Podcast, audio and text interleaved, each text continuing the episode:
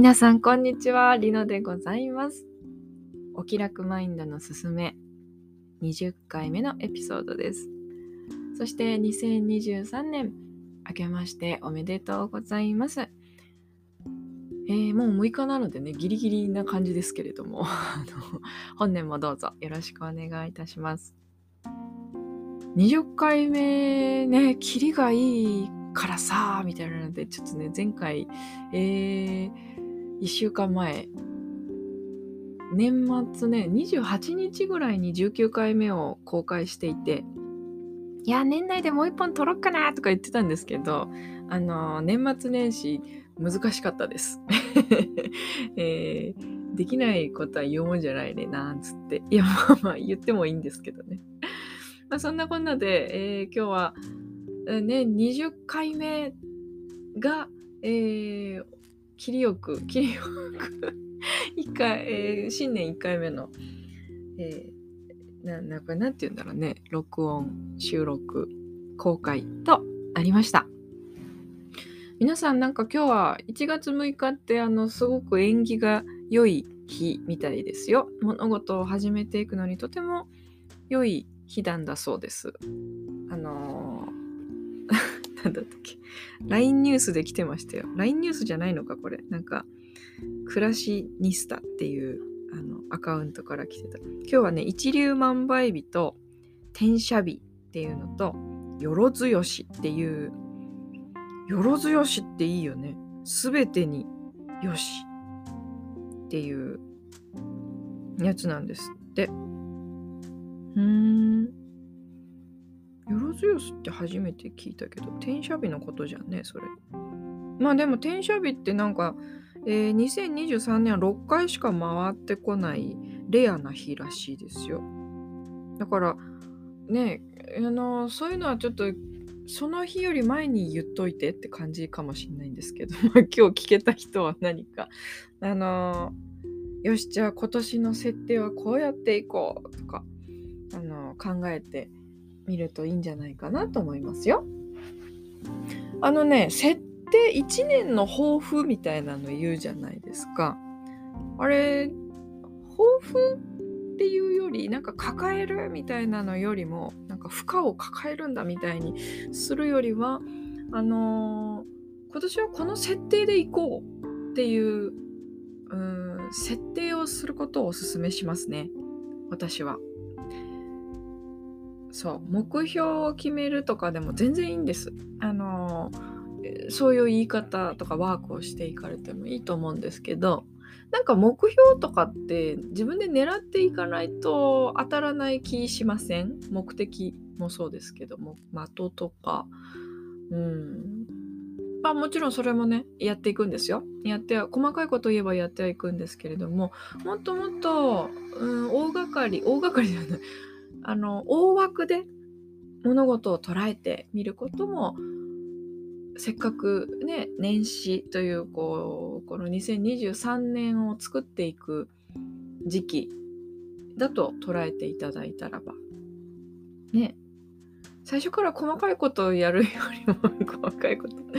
よりもあの大きく捉えてですねこの設定でいこうって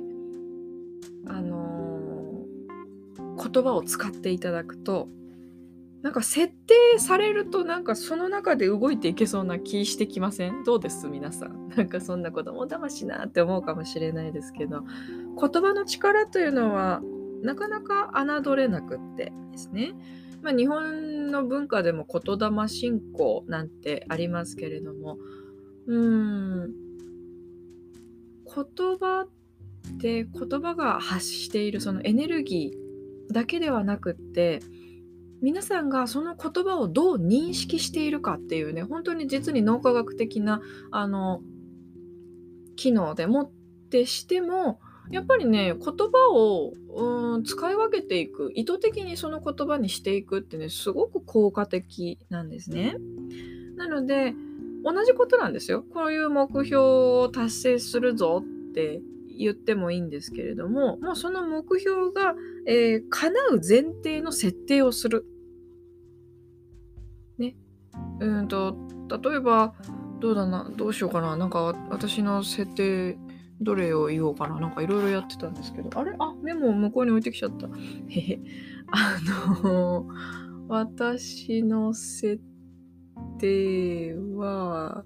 ちょっとビジネス的なことはすごく強かったから数字を言うとなんかえーとちょっと待ってね。何を言おうかしら。はい。あそうそう。私の設定ですね。私はあの2022年からあのしっかり体系立ててコーチングスクールをあの仕組みとしてですね使うようになってようやく1年が経ったんですけれどもこれまであの自分がプロのコーチとしてセッションをあのもう現場でどんどんやっていくっていうことに重きを置いてやって、まあ、その傍らそんな私がお伝えするリアルなコーチングですよっていうので、えー、お伝えしてきていたっていうね裏メニューを今メインメニューにしているようになったわけなんですけどもそんな私がやっぱりあの裏メニューで個人的にこう個人享受していたものをこう一度に多くの方にスクールとしてですねコーチングをお伝えしていく、まあ、つまりは教えるという立場になってあの、やっぱりここは一つ、えー、ふんどしのふんどしを締め直してと言いますか。なんだっけ？あ勝って兜の尾を締めようか。ふんどしじゃなかったね。あの兜の尾を締め直すという感覚でもって前置きが長くなりましたが私の2023年の設定はプロのコーチのコーチになるっていう設定ですね。プロの、えー、教える人ですね。コーチの、まあ、コーチってそんなに教えることはしないんですけれども、まあ、ここで、えー、スクールにおいてのコーチっていう役割で言えば先生っていう役割もあるので、まあ、プロのコーチのコーチとして、えー、私は2023年ステップアップしていきます。ね。もうね、私はプロのコーチのコーチなんですっていう設定で過ごしているとですね、そういう設定なので なんかもうごっこ遊びみたいな感じですよね。私、なんかそういう人間なんですっていう体でこういろいろ物事を考えたり、えー、言葉を選んでみたり、ね、うん、情報を入手してみたり。全ての、え、情報処理っていうのがもう私はプロのコーチとコーチん？こ ややこしいや。プロのコーチのコーチとしての、え、生き方を全て、え、選択していくっていう風にね脳みそが切り替わってくれるのってもうねなんかすでに、えいい感じにね今あのなんだろう生徒さんとの関わりもそうですし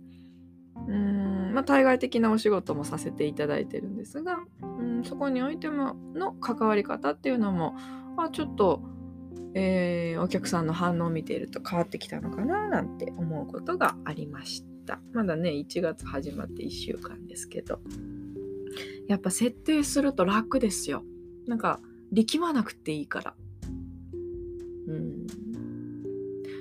まあ私の事例でお役に立てたかわからないんですけど皆さんもどうですか？今年こうなれたらいいなみたいなののでいいですよ。こうなったらいいのになみたいな。でもこれには結構努力が必要でみたいに思っていることでもいいです。あの